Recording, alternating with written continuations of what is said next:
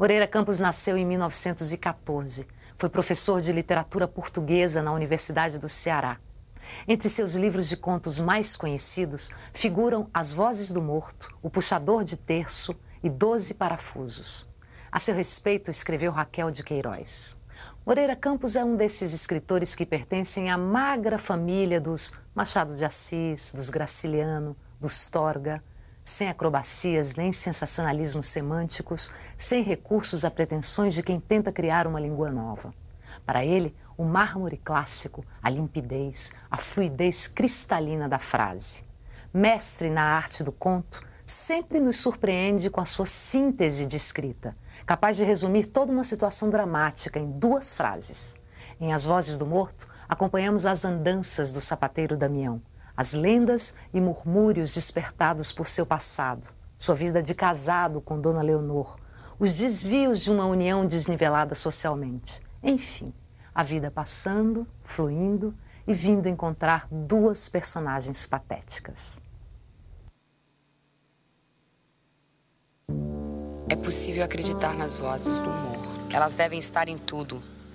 Na maneira simplória de seu Damião, na sua aquiescência nos seus monólogos e no seu próprio declínio. Ele emagrece sob o enorme paletó caque, urina no quintal da sapataria e as formigas miúdas, infinidade delas, vêm sugar o açúcar nas bordas do líquido. Seu Damião toma regularmente uma pílula e bebe água no copo de madeira medicinal, que guarda na prateleira por trás das caixas de sapato. Mas perde peso.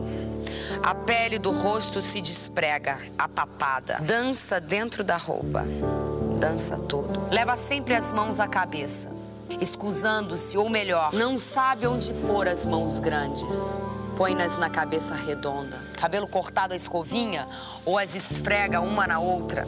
Parece traduzir nos seus trejeitos um permanente pedido de desculpas por tudo que fez e pelo que não fez. Perdão até de se ter casado com Dona Leonor, que novinha e não agora aquela máscara de pó, não era para se ter dado a ele um sapateiro de origem, impregnado pelo cheiro da sola dos dedos curtos e chatos, grudados de verniz. Dona Leonor estudou em colégio de freiras, segundo ela mesma diz, sem propósito de diminuir o marido. Apenas uma alusão saudosa a outra época. Com os olhos grandes, calmamente perdidos na distância, Ainda hoje experimento o velho piano na sala, encimado pela toalhinha e pelo jarro de flores artificiais, onde já dormitam moscas quietas e reclamo seus dedos.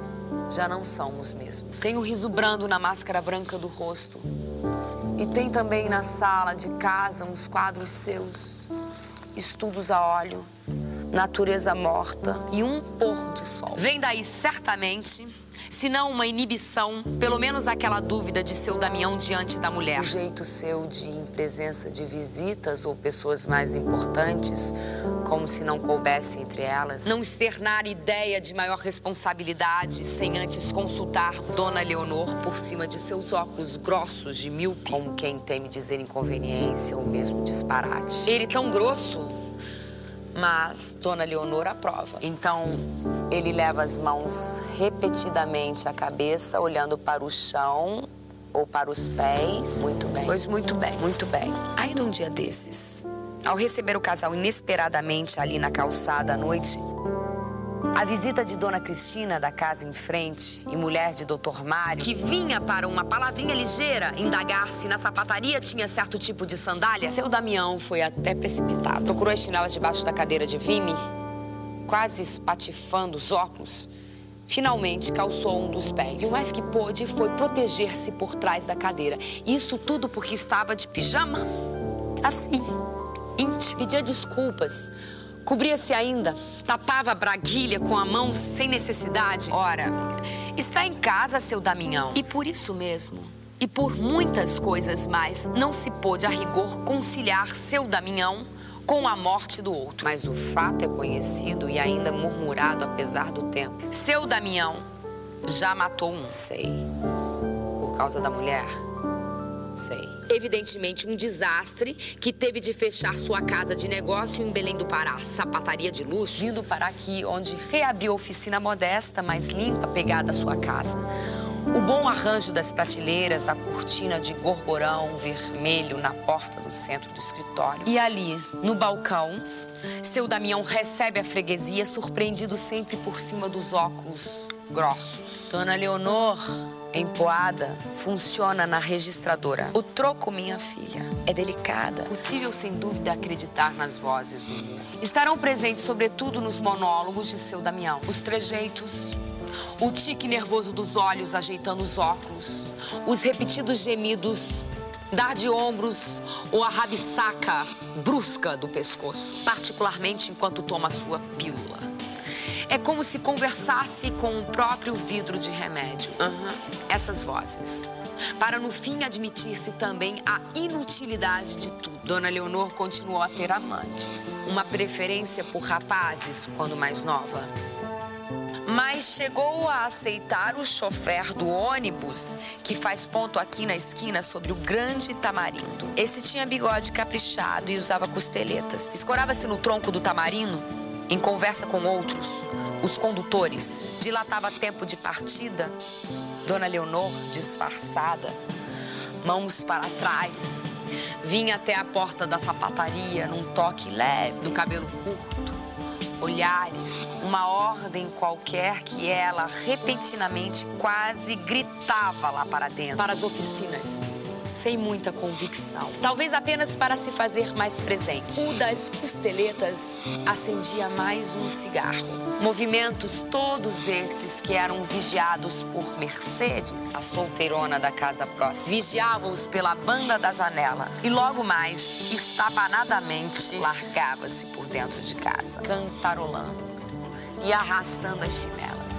E depois do chofer fugaz, veio esse de agora, como que definitivo e já aceito pela vizinhança. Alfredo faz as vezes de gerente na sapataria. Dá ordem aos empregados. Unhas polidas, poupado de esforços, será de certo ainda o substituto de seu Damião no negócio. Dona Eleonor, muito ciosa dele, de sua saúde, de seu bem-estar, o que por vezes o aborrece. Ora, Leonor, isso quando seu Damião não está, ainda que, por cautela, olhe para os lados enfarado, há de explorá-la.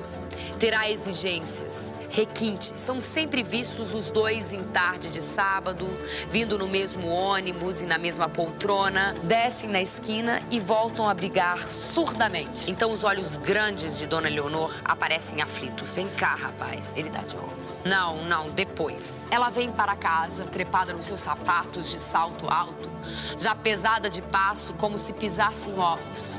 A bolsa pendente do braço, a máscara de pó, os cabelos curtos de acaju, hoje mais amarelado. Cumprimenta grave uma das vizinhas. Boa tarde. Mercedes, a solteirona da casa próxima, fecha devagar a banda de janela e logo mais será noite. E com ela, o isolamento e a decadência de seu Damião. Ao balanço lento de sua cadeira de vime na calçada, urinou no quintal da sapataria e as formigas miúdas, infinidade delas, vieram sugar o açúcar do líquido. Há de ter tomado também a sua pílula com regularidade. Põe a água de molho no seu copo medicinal que guarda na prateleira atrás das caixas de sapato. E agora está ali, na sua calçada, só, sozinho, sob o beiral baixo da casa. Dá repentinamente de ombros. Ajeita os óculos e solta golpe brusco no pescoço. Aham. Possivelmente afugenta o morto e aceita a inutilidade de tudo. mais, a rua é calma e mosquitos voejam em torno da lâmpada triste no poste da esquina, que ontem choveu.